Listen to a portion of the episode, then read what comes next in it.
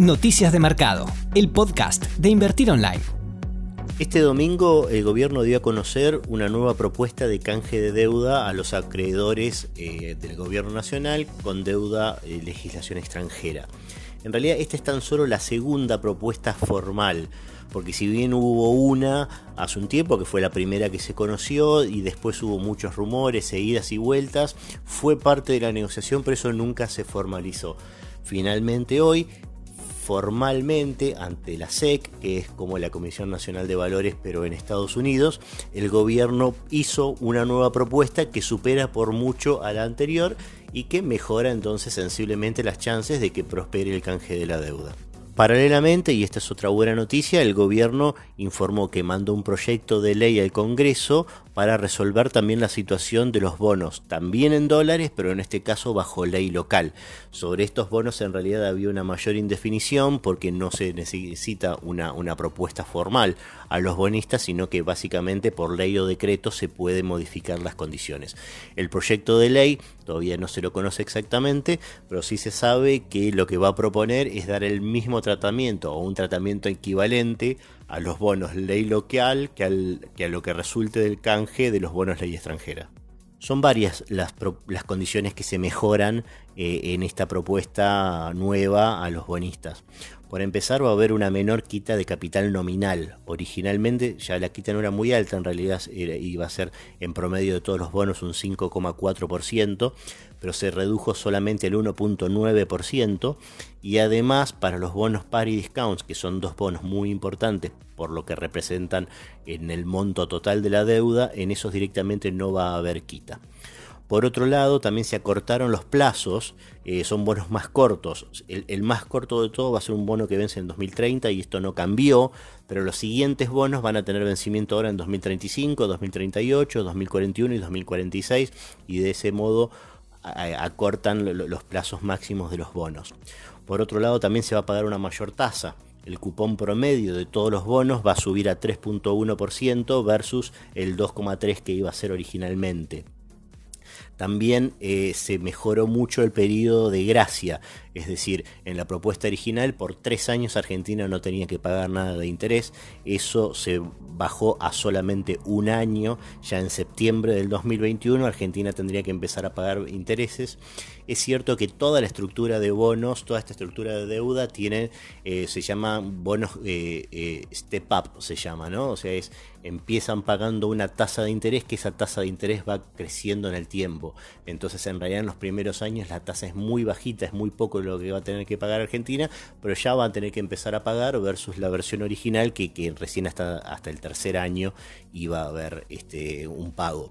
El resultado de todo esto es que el valor presente neto, o sea, lo que, el equivalente al valor presente de lo que va a pagar Argentina, es 53,5 dólares cada 100 de deuda eh, original, eso teniendo en cuenta una tasa de descuento del 10%, que es en los términos en los que se está negociando. Eso mejora muchísimo la situación actual, porque, la situación previa, porque Argentina había ofrecido un valor presente originalmente de 40 cada 100 y ahora de 53,5 cada 100. Así que es mucho más eh, cercana a la postura de los bonistas y eso abre la puerta a pensar que puede haber un resultado positivo de esta negociación. Hay dos características extras también que se suman a esta nueva propuesta. Una de ellas tiene que ver con términos legales. Básicamente eh, los, el bono par y discount tenían unas cláusulas legales que hacen que sea más difícil cambiar las condiciones de emisión que los otros bonos, que los bonos más nuevos, y, los bonistas reclamaban que los nuevos bonos por los que se van a canjear estos dos mantengan esas condiciones. Argentina durante mucho tiempo peleó esa postura y dijo que no lo quería ofrecer, pero finalmente lo terminó ofreciendo. Esto no es plata, sino es una estructura legal más sólida para estos bonos. Y el segundo punto es lo que se llaman los intereses corridos, digamos, desde, desde que Argentina entró técnicamente en default porque dejó de pagar unos intereses de unos cupones, de unos bonos hasta septiembre cuando se resuelva toda esta situación, si efectivamente se resuelve, durante esos meses eh, la deuda no estaba generando intereses, entonces se va a emitir un nuevo bono que también va a vencer en el 2030 y que va a pagar un cupón muy chiquito de 1% hasta ese momento, pero que va a ser para reconocer esos intereses que se han perdido porque todavía porque no corrían. Con todos estos cambios en la oferta, en realidad el gobierno se acercó mucho a la propuesta de los bonistas, especialmente de los bonistas más duros, ¿no? los, que, los que mayores requisitos pedían. Así que mejora seriamente las chances de tener algún nivel importante de éxito en el, en el canje.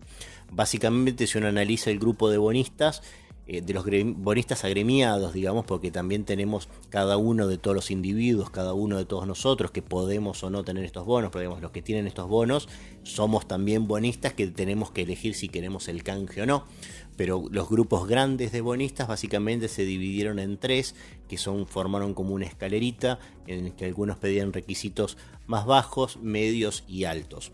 Esto que ofrece el gobierno satisface plenamente a los que pedían los requisitos más bajos.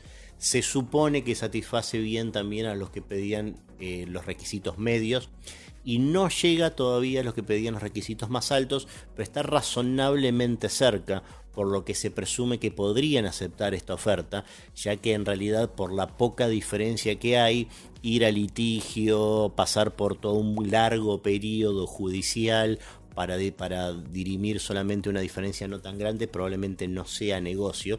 Así que no se sabe, pero se especula que probablemente también acepten. También es importante definir qué sería un canje exitoso.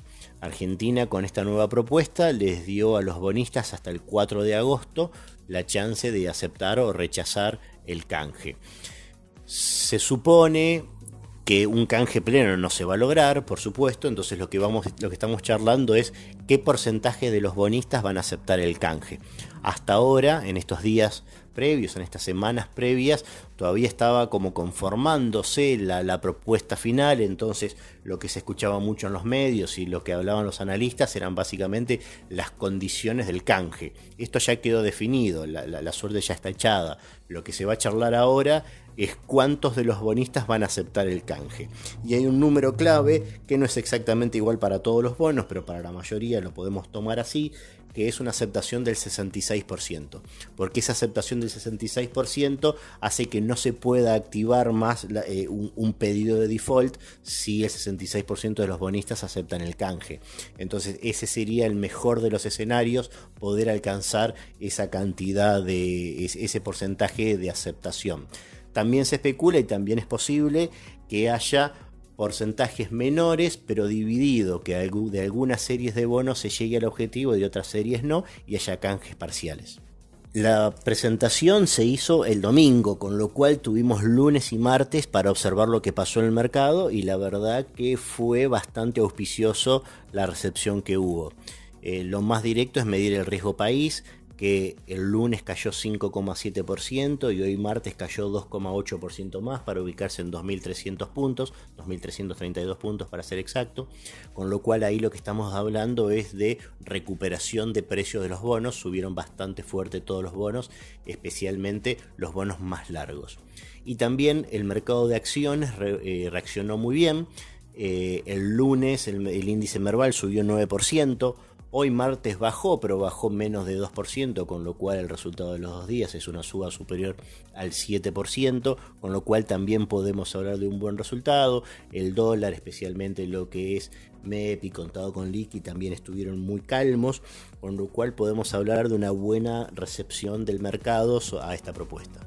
En Invertir Online hicimos un reporte especial que pueden entrar, al que pueden entrar y consultar, donde analizamos más minuciosamente todo lo que conté acá y donde se habla también acerca de si convendría o no convendría sumarse a este canje y cuál sería la ganancia esperada posible en caso de sumarse. Así que bueno, en el sitio de invertironline.com pueden conseguir también esta información.